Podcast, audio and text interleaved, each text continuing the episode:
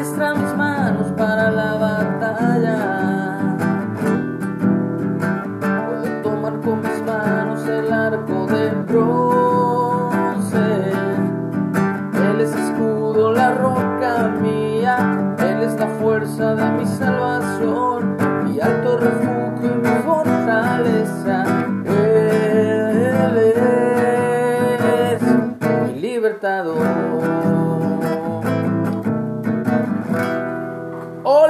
Muy buenos y frescos días. Damos gracias a Dios por este cambio de temperatura que hemos tenido de ayer, bueno, de antier para hoy, o de la madrugada de ayer para hoy. Ha sido bastante drástico, pero le damos gracias a Dios porque si el calor estaba muy, muy intenso.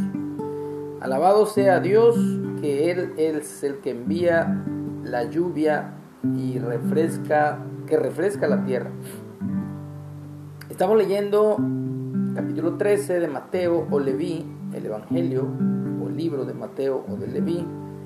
Y hoy nos toca el versículo 47.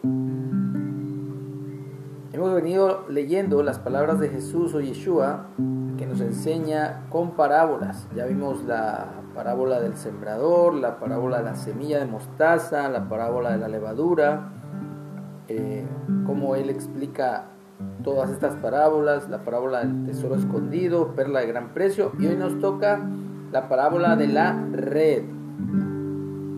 Todas estas parábolas hablan acerca de qué es el reino de Dios o a qué se compara el reino de Dios. Y dice Jesús, Yeshua, asimismo, el reino de los cielos es semejante a una red que echada en el mar recoge de toda clase de peces y una vez llena la sacan a la orilla y sentados recogen lo bueno en cestas y lo malo echan fuera. Así será al fin del siglo o de la era o de este tiempo que Dios le ha dado a la humanidad, sobre todo caída. Saldrán los ángeles o los mensajeros celestiales y apartarán a los malos de entre los justos y los echarán en el horno de fuego. Allí será el lloro y el crujir de dientes. En la vida he aprendido que a cualquier lugar donde vayamos existen reglas, existen instrucciones. Por ejemplo, cuando íbamos a la escuela, pues estábamos a cargo del maestro, o el maestro estaba a cargo de nosotros, mejor dicho, y eh, había reglas, las típicas reglas en la escuela, no puedo, sobre todo en, el, en la hora de receso, no, no debo correr, no debo gritar, no debo pelear, etcétera, etcétera. Bueno, lo mismo para el reino de los cielos. Dios ha dejado instrucciones específicas que debemos obedecer, que debemos de poner en práctica. Así que aquí hace la comparación Jesús, Yeshua, al reino de los cielos, semejante a una red, dice, que es echada en el mar y recoge toda clase de peces. Pero, una vez llena, la sacan a la orilla y sentados recogen lo bueno en cestas y lo malo echan fuera. Así será el fin del siglo. Saldrán los ángeles y apartarán a los malos de entre los justos y los echarán en el horno de fuego. Allí será el lloro y el crujir de dientes. Sabemos que cuando hacemos lo malo, viene muchas veces un arrepentimiento, a veces simplemente es un remordimiento de conciencia. Eh, pero desgraciadamente las consecuencias de nuestros actos no se pueden eliminar muchas veces, la gran mayoría de veces. Por eso como se dice por ahí, mientras hay vida, hay esperanza. Dios quiere que en vida reconozcamos nuestra condición pecaminosa. Nos acerquemos a Él, que Él está en toda la mejor actitud y Él es amplio en perdonar y en darnos una nueva vida. Eso es lo que Él desea, eso es el deseo, esa es la intención del corazón de Dios. lo ha demostrado enviando a su Hijo a morir por nuestros pecados.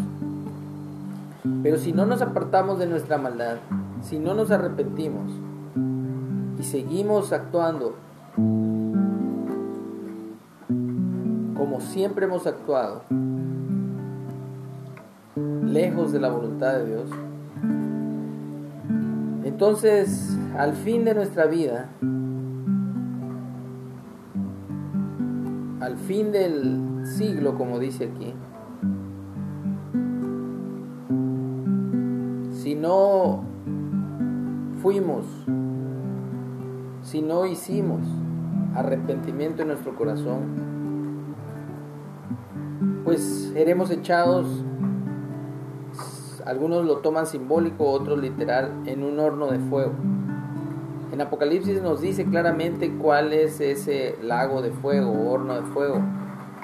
Y la Biblia dice en todo su contexto que la paga del pecado es la muerte de la muerte, el único que te puede rescatar y te puede resucitar es Jesús, Yeshua. Pero una vez ejecutado el juicio, por eso dice que allí será el lloro y el crujir de dientes. Así que no esperes hasta el día del juicio.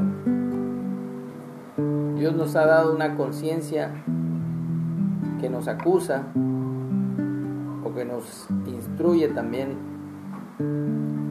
a buscarle, a estar en comunicación, en comunión con Él, a llenarnos de Él, de su palabra, de su presencia, de su espíritu, para hacer su voluntad.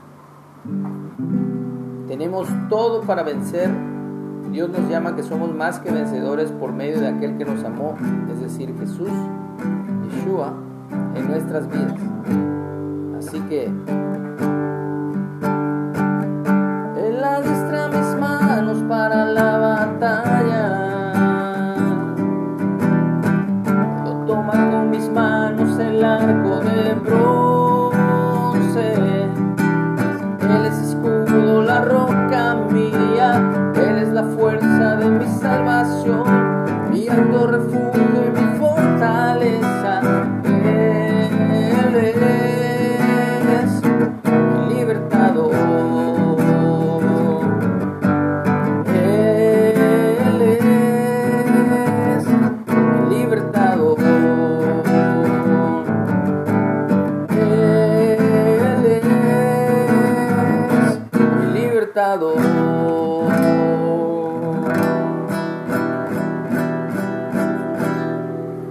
verdad la conoceremos y ella nos hará libres. Que tengamos un hermoso día.